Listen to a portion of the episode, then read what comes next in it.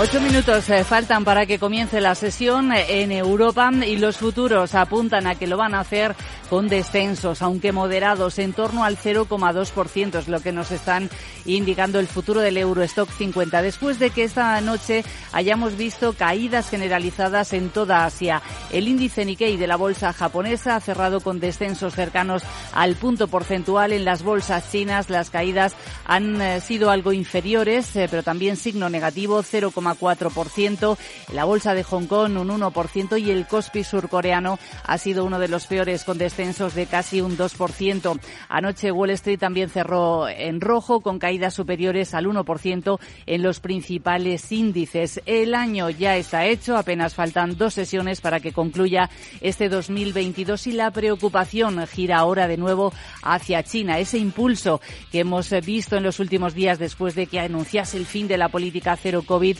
ha sido fugaz, porque el aumento de los contagios está arrojando ahora dudas sobre la posibilidad de una rápida recuperación de la que es la segunda economía más grande del mundo. Y además hay varios países, incluidos Estados Unidos, Japón o Italia, que ahora ya están eh, pidiendo pruebas de COVID negativa para los eh, viajeros que llegan desde China.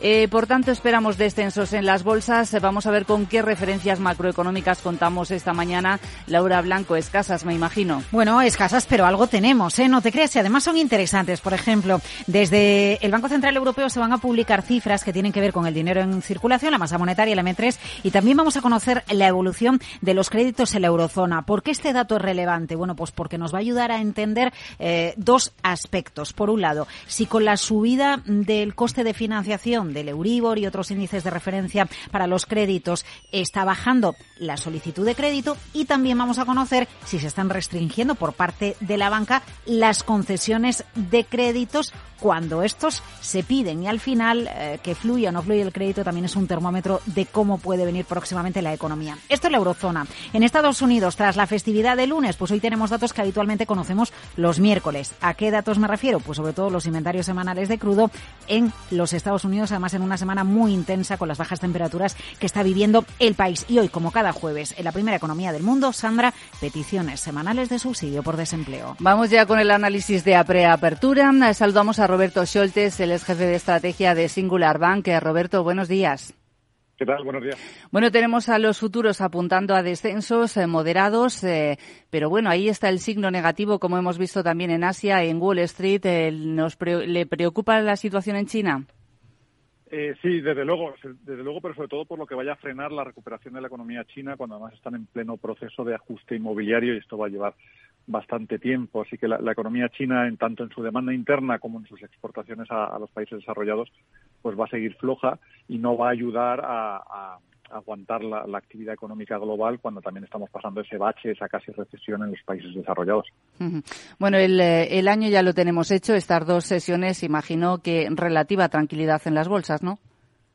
Sí, sin referencias empresariales y con apenas referencias económicas, pues estamos en ese proceso de, corrección. Se notan en Estados Unidos las, las ventas de, acciones que estén en pérdidas para, por temas fiscales y esto está presionando sobre todo a las compañías tecnológicas, cuando también han repuntado los tipos y afecta a las valoraciones de, las compañías de, crecimiento.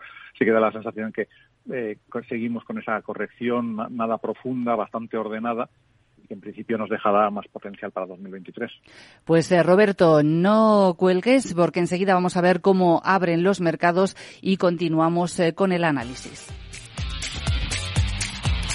Echamos un vistazo también a otros mercados, al del petróleo, a las pantallas eh, de CMC Markets. Tenemos el crudo estadounidense bajando 0,2%, eh, está en 78,77 dólares el barril.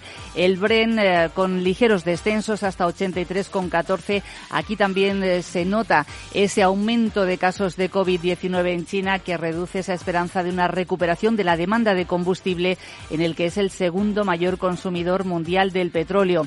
Y miramos eh, también a las pantallas de XTV para ver el mercado de las divisas, el yen japonés que se ha fortalecido frente al dólar y el euro que está subiendo frente a la divisa estadounidense hasta 1,0623.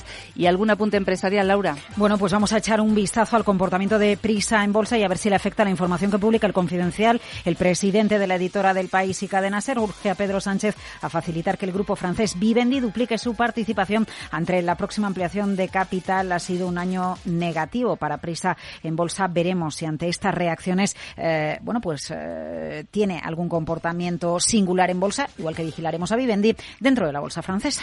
Pues estas son las principales referencias que contamos. Enseguida vamos a ver cómo abren ya las bolsas europeas.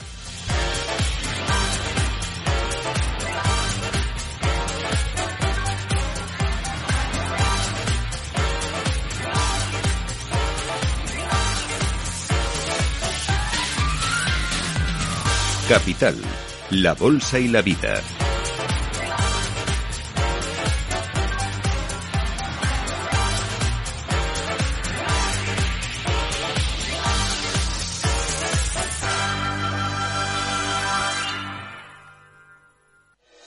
En Microbank, el Banco Social de CaixaBank, llevamos 15 años impulsando pequeños negocios, puestos de trabajo y ayudando a familias con menos recursos a tener más oportunidades.